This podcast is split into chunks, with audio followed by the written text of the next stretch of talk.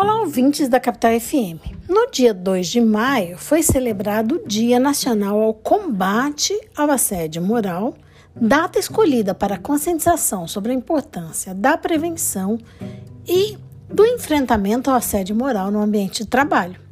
Segundo a Convenção 190 da Organização Internacional do Trabalho, a OIT ainda não ratificada pelo Brasil, a, a expressão violência ou assédio no mundo do trabalho significa um conjunto de comportamentos e práticas inaceitáveis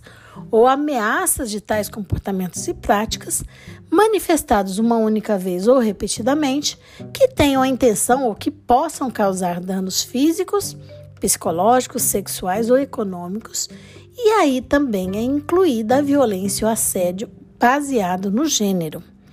Esse tipo de conduta viola e traz danos à dignidade e integridade do trabalhador, assim como coloca sua saúde em risco e prejudica o ambiente do trabalho, desequilibrando-o.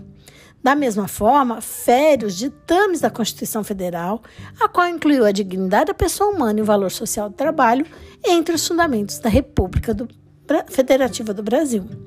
O assédio moral ele pode ocorrer tanto no setor privado quanto no setor público, atingindo trabalhadores com qualquer tipo de vínculo, ou seja, empregado, prestador de serviço, servidor público, estagiário, entre outros. Cartilha sobre assédio moral, elaborada pelo Tribunal Superior do Trabalho em 2019, traz alguns exemplos dessa prática como passar tarefas humilhantes, gritar ou falar de forma desrespeitosa, espalhar rumores ou divulgar boatos ofensivos a respeito do assediado, não levar em conta seus problemas de saúde, criticar a vida particular da vítima, atribuir-lhe é, apelidos pejorativos, impor punições vexatórias como dancinhas, prendas, é, impor condições e regras de trabalho personalizadas, diferentes daquelas que são cobradas dos outros profissionais, delegar tarefas impossíveis de serem cumpridas ou determinar prazos incompatíveis para a finalização de um trabalho,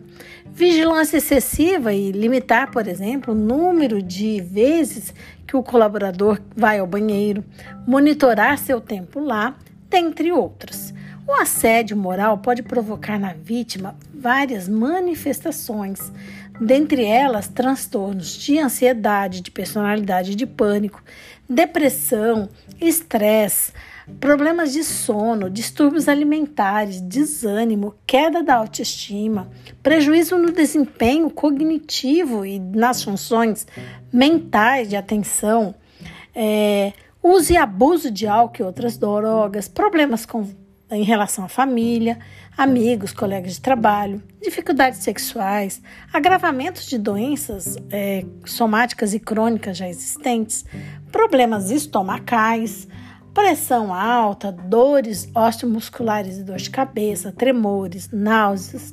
crises de choro e até o suicídio, dentre outros. Embora seja mais comum o assédio a partir do superior contra o subordinado, que é o é chamado assédio moral descendente, o assédio também pode ocorrer e ser praticado por subordinado contra o superior, que é o chamado assédio moral ascendente. Um exemplo nesse caso é o boicote pelos empregados em relação ao novo gerente, o que é chamado de assédio moral. Esses casos são chamados de assédio moral vertical. Também é possível a ocorrência de assédio moral entre pessoas do mesmo nível de hierarquia. É, quando há, por exemplo, uma intimidação de um colega para outro colega de trabalho. Levantamento realizado por um instituto chamado Instituto de Pesquisa do Risco Comportamental mostra que mais da metade dos profissionais brasileiros pratica ou tolera assédio em seu ambiente de trabalho. Por outro lado, a pesquisa realizada por esse mesmo instituto revela que 37% dos profissionais indicaram alta resiliência ao se deparar com dilemas que envolvem assédio moral, mostrando que tendem a não aceitar a prática que ocorre se ela ocorrer na organização. Já 41% dos participantes da mesma pesquisa, vivenciando assédio moral ao seu lado com outros colegas, disseram que iriam se omitir se ele ocorresse. E mais, 18% dos profissionais disseram tolerar o assédio moral como algo normal e aceitável, muitas vezes acreditando ser o único caminho para alcançar resultados. Verifica-se que a prática é recorrente e grande parte se omite ao deparar com situações de assédio moral sofridas. Cabe então às empresas a promoção de campanhas de conscientização sobre o tema para todos os seus trabalhadores, né? É, capacitar as chefias, os profissionais de RH e da Comissão Interna de Prevenção de Acidente para abordar é, o tema e acolher as vítimas do assédio moral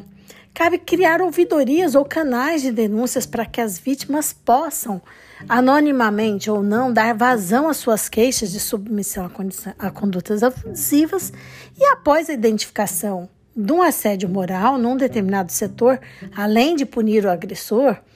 inclusive com a justa causa, né, com dispensa por justa causa, ela deve investigar a possibilidade deste assediador ter também feito outras vítimas no setor.